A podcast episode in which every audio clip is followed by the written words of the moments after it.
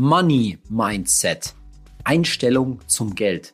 Das ist so ein Begriff, Money Mindset, den liest du vielleicht das eine oder andere Mal im Internet. Und da gibt es ganz viele Tipps, wie man denn ein richtiges, ein gutes, positives Money Mindset entwickeln kann.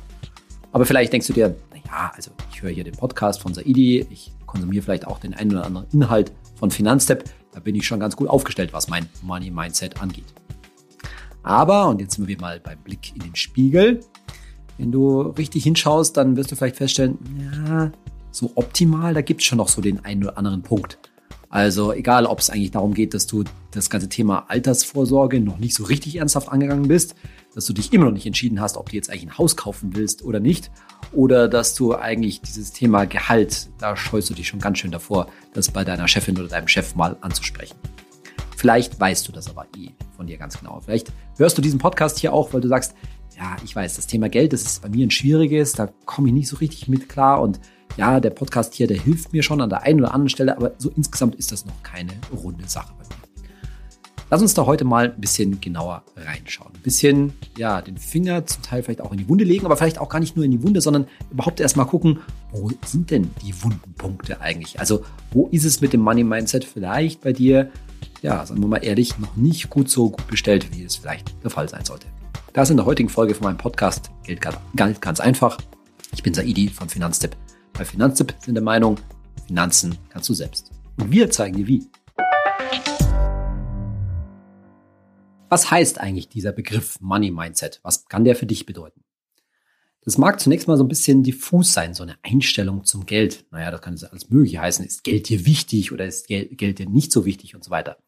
Ich glaube, man kann dieses Money Mindset auf zweierlei Arten, ja, kannst du das für dich erforschen geradezu. Die eine Art ist, dass du mal hinschaust, wie bist du beim Geld aufgestellt? Also wie sieht deine berühmte Geldorga aus zum Beispiel? Und die andere ist, wie gehst du mit Geld im Verhältnis zu anderen um? Also ist es ein unangenehmes Thema für dich oder nicht?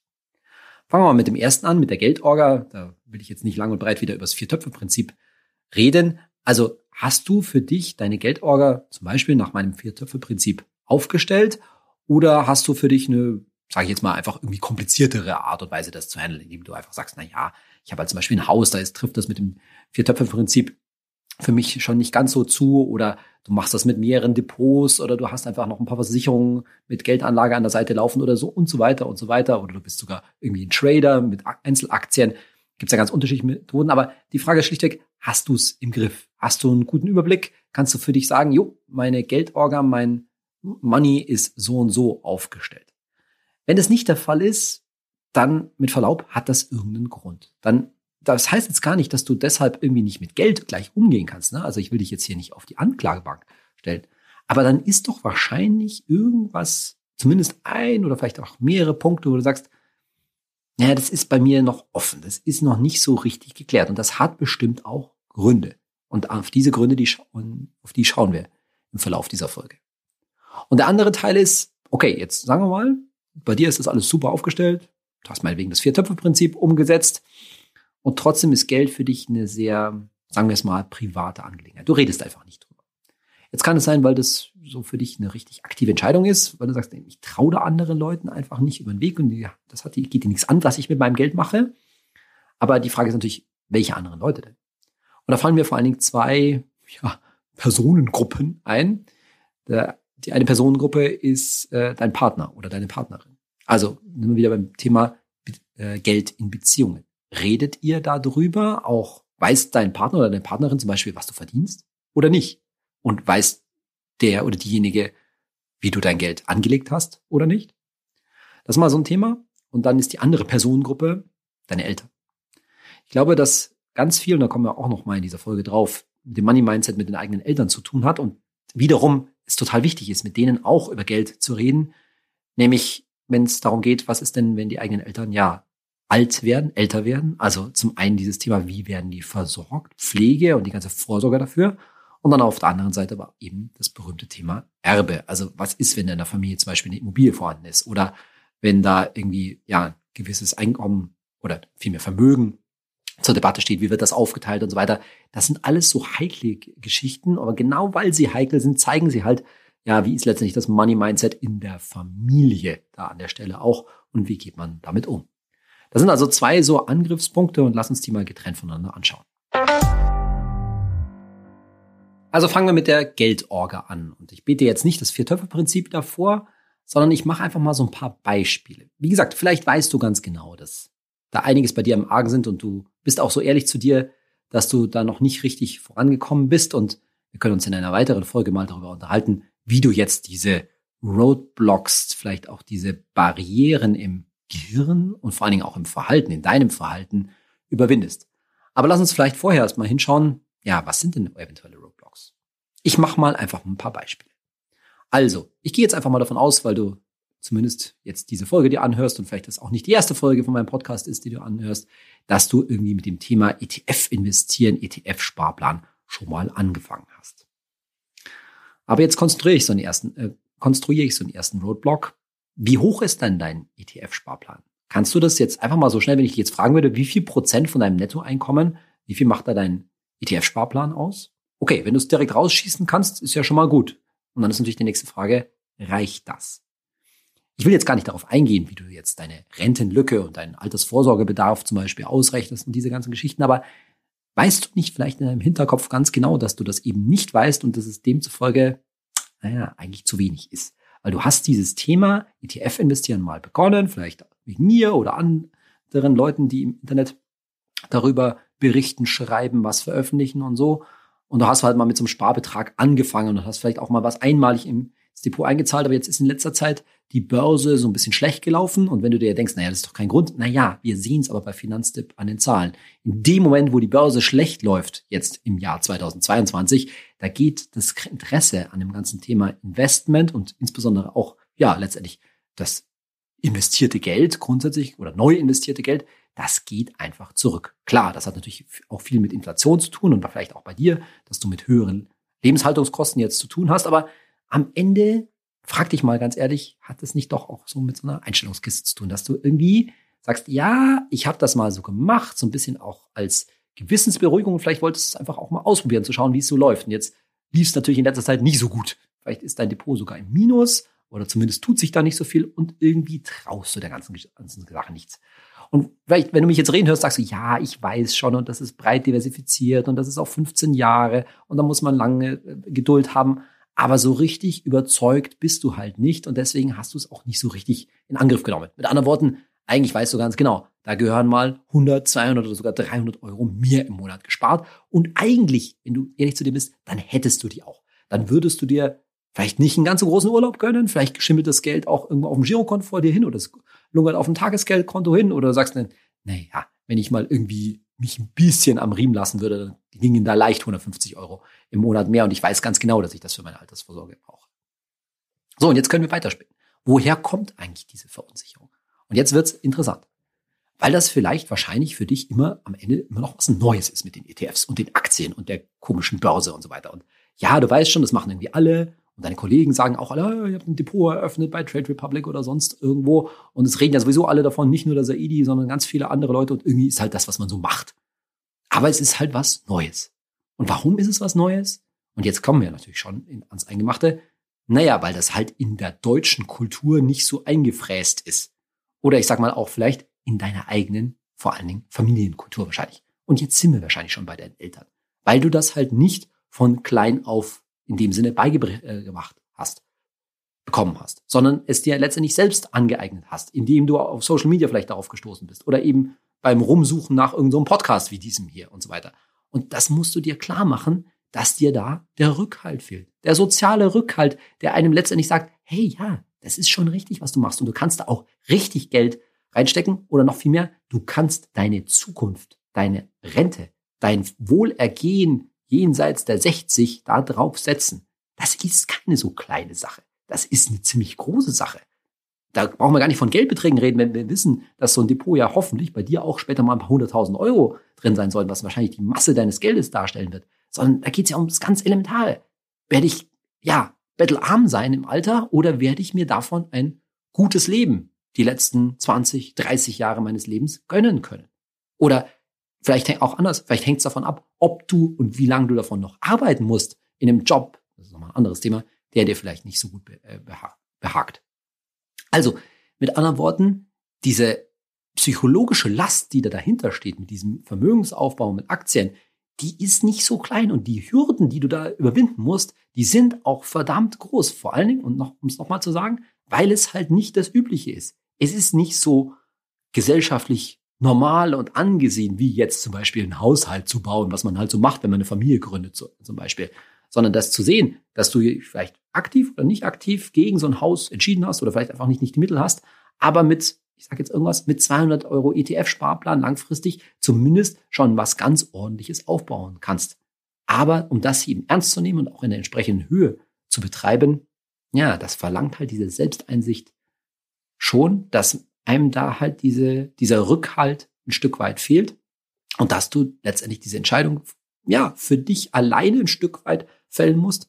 Denn es ist total wichtig, wenn du diese Entscheidung nicht konkret, nachhaltig und sehr ernsthaft festfällst, dann wirst du langfristig, wenn es mal so richtig knallt an der Börse, wahrscheinlich ein Stück weit, ich sage es deutlich, wankelmütig werden. Dann wird es dich auch leichter umhauen und das führt, das haben wir auch schon oft in diesem Podcast gehört, letztendlich zu den allergrößten Verlusten, nämlich, dass du dann halt im schlechtesten Moment verkaufst. Also da hilft es, die, dich selbst zu hinterfragen, wieso traue ich dieser Sache nicht in so richtig großen Stil? Wieso ist das für mich immer noch mit den ETFs so eher eine Spielwiese, wo nicht so viel Geld reingeht?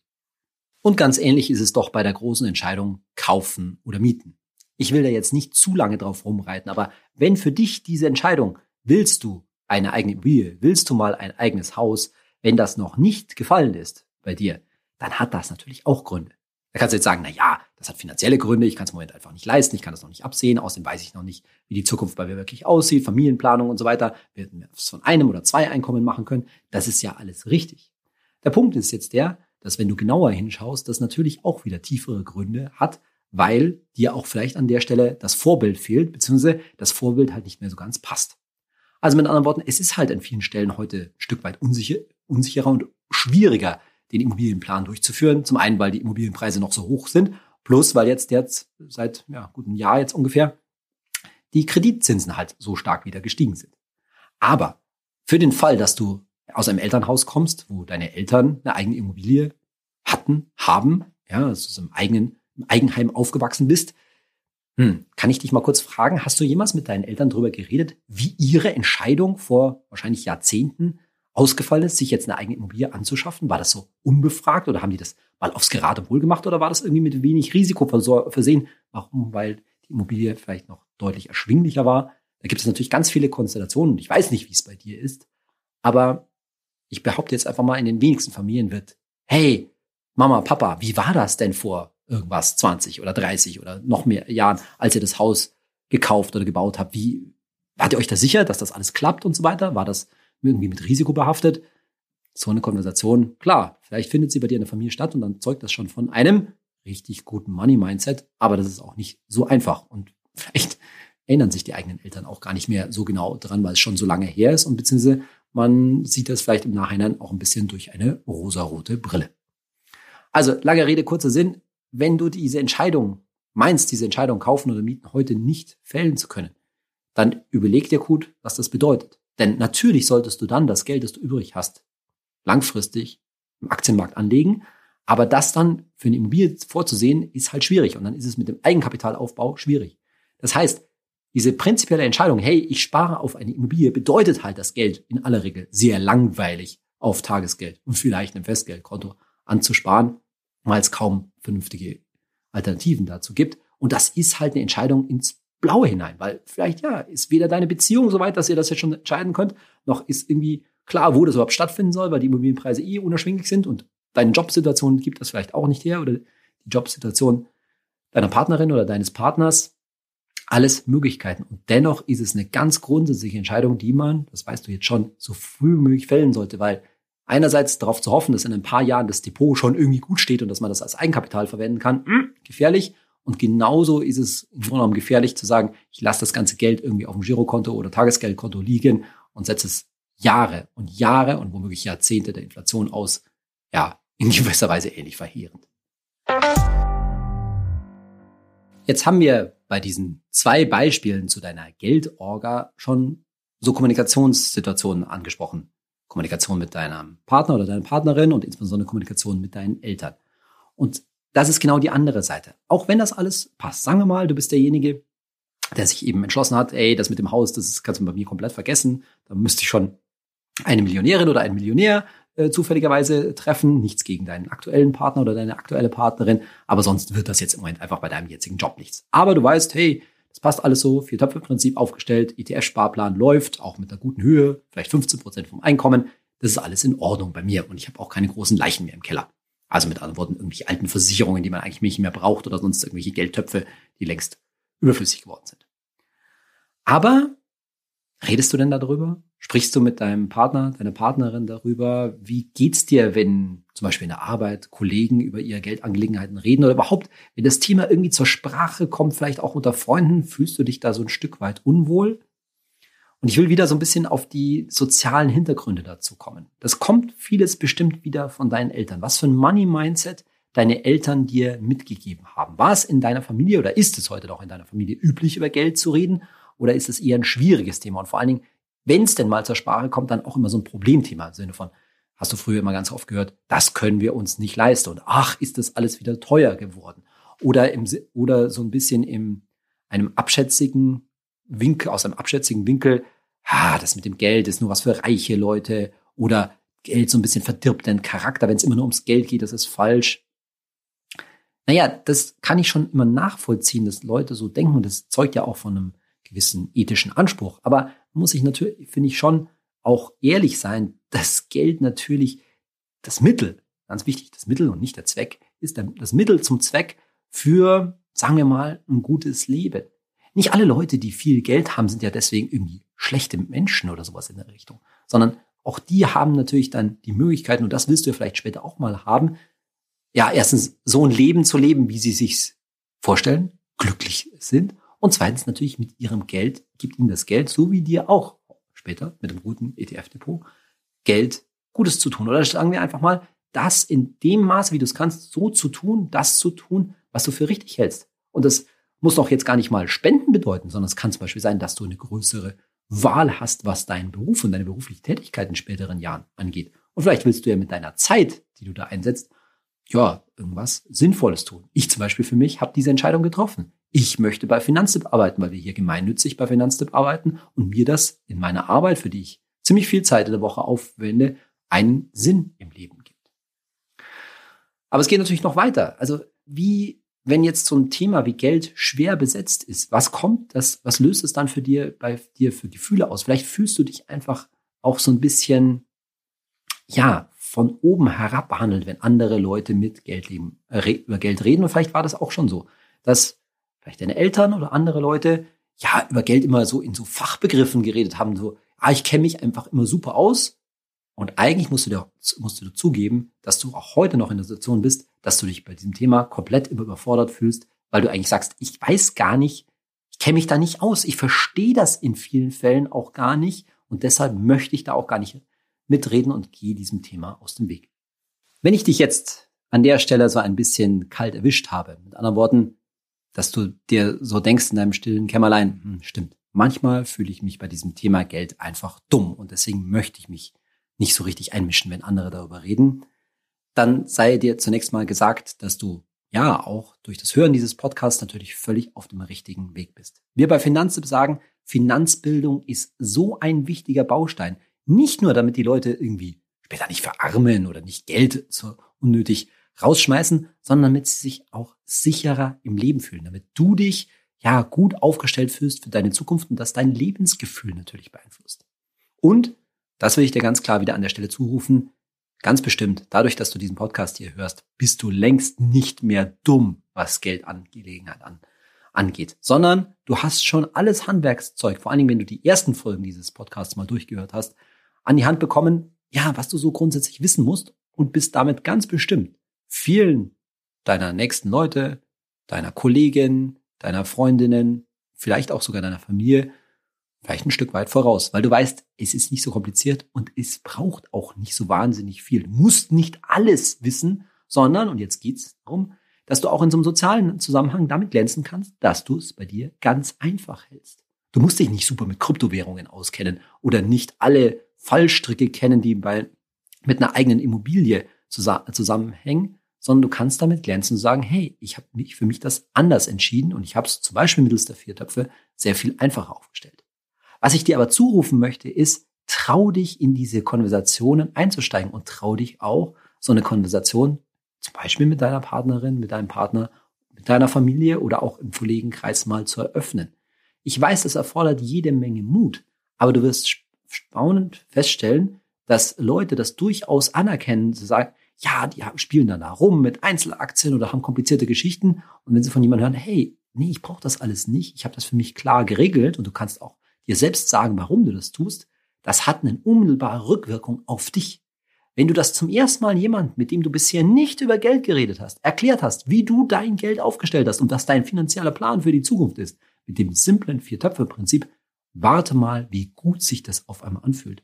Weil du dir selbst auf einmal wie eine Expertin, ein Experte für dein privates Geld und ich sage es jetzt mal ganz deutlich, für privates Vermögensmanagement vorkommst. Das klingt jetzt so hochgestochen, wenn ich das so sage, aber so ist es doch, dass die ganzen komplizierten Geschichten, die die Leute da draußen haben, in den meisten Fällen, sagen wir mal vorsichtig, nicht zwingend nötig sind und in vielen Fällen sogar auch Quatsch, um es mal ganz deutlich zu sagen. Und mit dieser Überlegenheit zu, zu sagen, jetzt vielleicht sogar ein wenig, ich bin mal, lehne mich mal ein bisschen aus dem Fenster, angeben zu können, dass du das aus ganz gutem Grund bei dir sehr einfach hältst, das fühlt sich ziemlich gut an.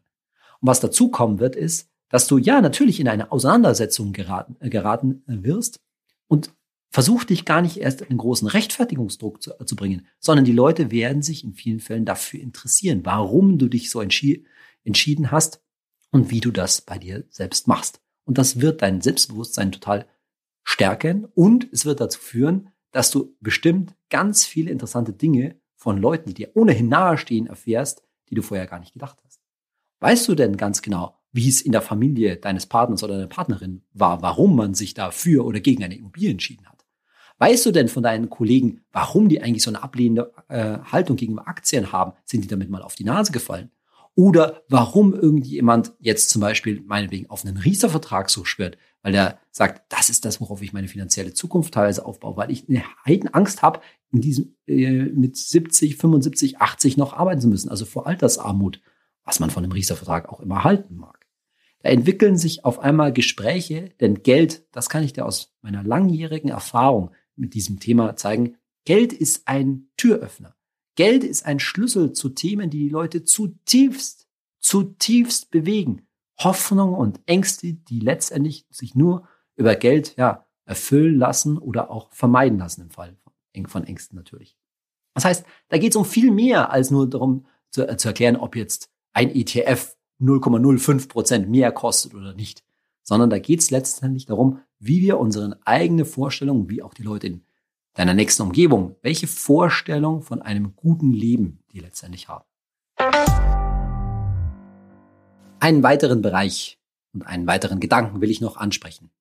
Es wird sich, wie gesagt, total gut für dich anfühlen, wenn du diese Geldgespräche, ja, wenn du dich da einmischt oder sie sogar aktiv suchst. Du wirst deinen Horizont erweitern und du wirst Leute in deiner Umgebung ein Stück weit anders kennenlernen. Aber es gibt noch einen Bereich, wo du dich, wenn du dich mit dem Geld fester fühlst, wenn du eben ein positives Money-Mindset entwickelst und all das, worüber wir hier sprechen, trägt zweifelsohne dazu bei, bei dir dein, dein Money-Mindset zu erweitern, zu vervollständigen, zu festigen, positiv zu verstärken. Und dieser weitere Bereich ist natürlich deine Karriere, dein Job, das, womit du deine Brötchen verdienst. Ich behaupte, ein positives Money-Mindset entscheidet ganz entscheidend darüber, wie gut es dir im Leben geht, schlichtweg von deinem Einkommen her. Und ja, natürlich geht es da um diese Themen wie Gehaltsverhandlungen, Gehaltssteigerungen mit meinem Chef oder meiner Chefin, mit der Personalabteilung oder wer auch immer da wichtig ist, über Geld zu reden. Aber auch die ganz persönliche Entscheidung, wie steht, wie, welche Rolle spielt der Faktor Einkommen bei meinem Job versus ja sowas wie Zufriedenheit, Glück, Freizeit, ja, also Work-Life-Balance und so weiter. Aber gerade auch angesichts der aktuellen Inflationsentwicklungen und so weiter, naja, bist du vielleicht auch jemand, bei dem dieses Gehaltsgespräch noch aussteht, sagt, das wissen wir doch jetzt alle, dass wir die Preise gestiegen sind und trotzdem habe ich letztes Jahr da nichts unternommen. Warum? Und jetzt sind wir wieder beim Alten, weil das ihm einfach total schwierig ist. Du hast das nie beibe äh, beigebracht bekommen. Wie redet man dann in der Arbeit und vor allen Dingen mit seinem Vorgesetzten über eine Gehaltssteigerung? Und das kommt vielleicht auch, hat tiefere Gründe, weil du von deinen Eltern vielleicht zum Beispiel mitbekommen hast, ja, man muss da immer ein bisschen bescheiden sein. Man soll ein guter Arbeiter sein und ja, einen Wert für die Firma vielleicht beitragen und so weiter und sich bloß nicht zu sehr aus dem Fenster legen, weil man könnte ja rausgeschmissen werden. Was ich da übrigens so ein bisschen durchhöre und jetzt mal wieder bei den gesellschaftlichen Gründen, die so ein bisschen dahinter stehen, ist, naja, man, du musst schon sehen, dass aus meiner Sicht sich der Arbeitsmarkt im Vergleich zu der äh, in unserer Elterngeneration ein gutes Stück gewandelt hat. Es herrscht da draußen halt ein erheblich höherer Mangel an Arbeitskräften, als das noch vor einigen Jahrzehnten der Fall war. Mit Antworten, die, A, die Wahrscheinlichkeit, irgendwo rauszufliegen, weil man irgendwie als vermessen gilt, weil man zu viel Geld gefordert hat oder auch als geldgeil gilt, plus die Wahrscheinlichkeit, keinen neuen Job zu finden, die sieht zumindest vorsichtig gesagt heute anders aus. Klar hängt das von deiner konkreten Jobsituation ab, von deinen Qualifikationen, von der konkreten Firma, in der du arbeitest und das von dem, was du eigentlich tun möchtest. Aber kannst grundsätzlich sind die Chancen, dass du dich etwas mehr trauen kannst, als du das ja eben aus deinem Elternhaus kennst, wo die Leute auch noch länger bei einem Job waren und vor allen Dingen sich da auch weniger getraut haben, glaube ich in vielen Fällen. Ja, das hat sich heute, glaube ich, in vielen Fällen geändert. Damit will ich nicht sagen, dass du jetzt überzogene Forderungen stellen sollst, dass du letztendlich als deine, deine Firma oder dein Arbeitgeber oder auch deine Kunden, wenn du denn selbstständig bist, als jemand sind, den man einfach nach Strich und Faden ausnehmen sollte. Natürlich nicht. Aber auch da gehört es zu einem positiven Money Mindset zu, zu erkennen, was bin ich eigentlich wert? Was ist meine eigene Arbeitskraft demjenigen, der mich bezahlt, meinem Chef, meinem Unternehmen, meine Kunden und so weiter, was ist es eigentlich wert, auch im Vergleich zum Markt? Und vielleicht wolltest du da bisher noch nie so richtig hinschauen, weil du eigentlich Angst davor hattest, weil du dir sagst, ah, ich bin nicht so viel wert, ich kann nicht so viel wie andere Leute. Und dann wirst du feststellen, wenn du das mal ehrlich dir vor Augen, äh, vor Augen führst, kannst du wahrscheinlich doch eine ganze Menge, was dir längst selbstverständlich vorkommt und vielleicht auch deinem Chef leider selbstverständlich vorkommt, was aber eigentlich gar nicht so selbstverständlich ist und jetzt mal wieder beim Marktvergleich auch nicht so einfach zu bekommen ist. Aber am Anfang steht eigentlich erstmal zu sagen, sich selbst zu sagen, hey, ich bin, ich bringe einen Wert in dein Arbeitsverhältnis ein, der nicht so leicht zu ersetzen ist, was den ich auch in dem Sinne wert bin. Und dann entwickelt sich so ein Grundgefühl, wo du sagst, da traue ich mich dann auch mal jetzt nach, ich sage jetzt irgendwas, zehn Prozent mehr Gehalt zu fragen. Auch wenn das in anderen Zusammenhängen wahrscheinlich irgendwie total dir überzogen vorkommt. Du sagst, boah, ich kann doch jetzt nicht einfach fra fragen, ob ich ein paar tausend Euro mehr bekomme.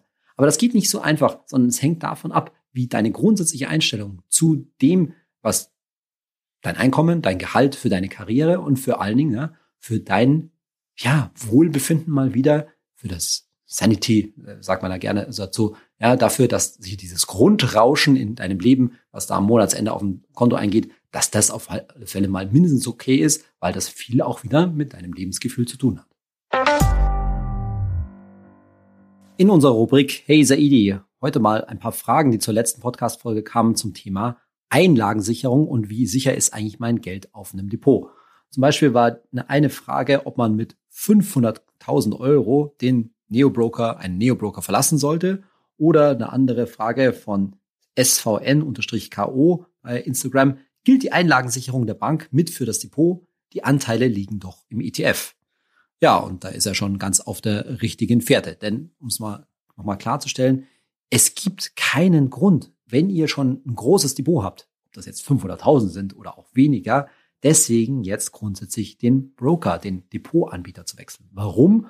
Weil dieses Geld nämlich eben dem Sinne nicht dem Broker oder der Bank gehört und auch von einem Zusammenbruch, also von einer Pleiteinsolvenz nicht bedroht wäre. Stichwort Sondervermögen.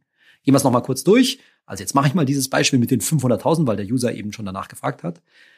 Es ist erstmal egal, ob diese 500.000 in einem ETF oder in ganz vielen verschiedenen Wertpapieren, also verschiedenen ETFs oder auch Einzelaktien liegen, denn die werden von eurem Broker bei einer bestimmten Bank gehalten, sozusagen so, als ob die in einem Schließfach gehalten sind. Und selbst wenn die Bank pleite geht, dann gehören diese Anteile, diese Wertpapiere eben nicht zur Konkursmasse. Da kann eben kein Gläubiger einfach mal so drauf zugreifen, sondern die können dann zu einer anderen Depotbank übertragen werden.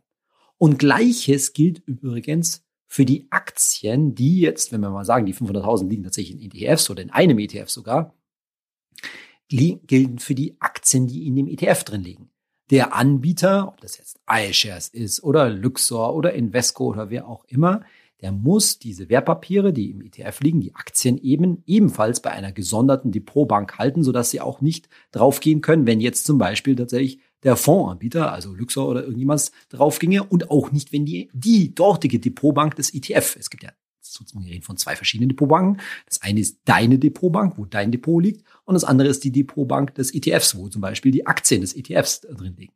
Also all das sind, ja, ich sage immer, digitale Safes, die gesichert sind und eben auch in der Höhe unbegrenzt gesichert sind, sodass du dir tatsächlich da keine Sorgen machen musst. Und da besteht überhaupt kein Unterschied zwischen irgendeinem Neo-Broker, sofern es sich um ein Angebot in Deutschland handelt. Ich rede immer von deutschen Angeboten. Ich würde das nicht irgendwie auf einem obskuren Depot irgendwo im Ausland machen. Ist kein Unterschied zwischen so einem Neo-Broker mit einem Angebot in Deutschland äh, im Vergleich zu irgendeiner deutschen Bank. Zum Beispiel neben dem, dass natürlich so sowieso die Neo-Broker ihre Depots bei deutschen Banken. Also ich mache jetzt mal ein Beispiel, Scalable, Scalable Capital, die halten ihre Anteile, ihre, ist die Depotbank die Deutsche Bader Bank. Nur mal so als Beispiel, damit du weißt, wovon wir hier reden.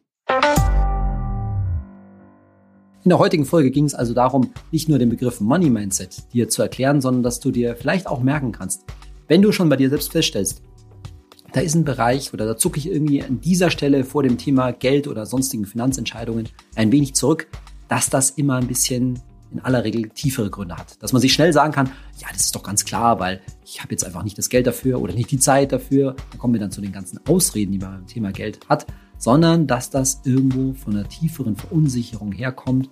Viel, glaube ich, ganz viel mit der eigenen Erziehung zu tun hat. Und das ist, glaube ich, der erste Schritt, sich an, dieser, an diesem wunden Punkt vielleicht auch ein Stück weit weiter zu bewegen. Ich wünsche dir gutes Gelingen dabei und ich würde mich freuen, wenn du mir ein Feedback schreibst, wie sehr, ob dir das geholfen hat, die heutige Folge an deinem Money Mindset ja, weiterzuarbeiten und damit letztendlich auch dein Leben zu verbessern. So pauschal und klischeehaft das an der Stelle klingt.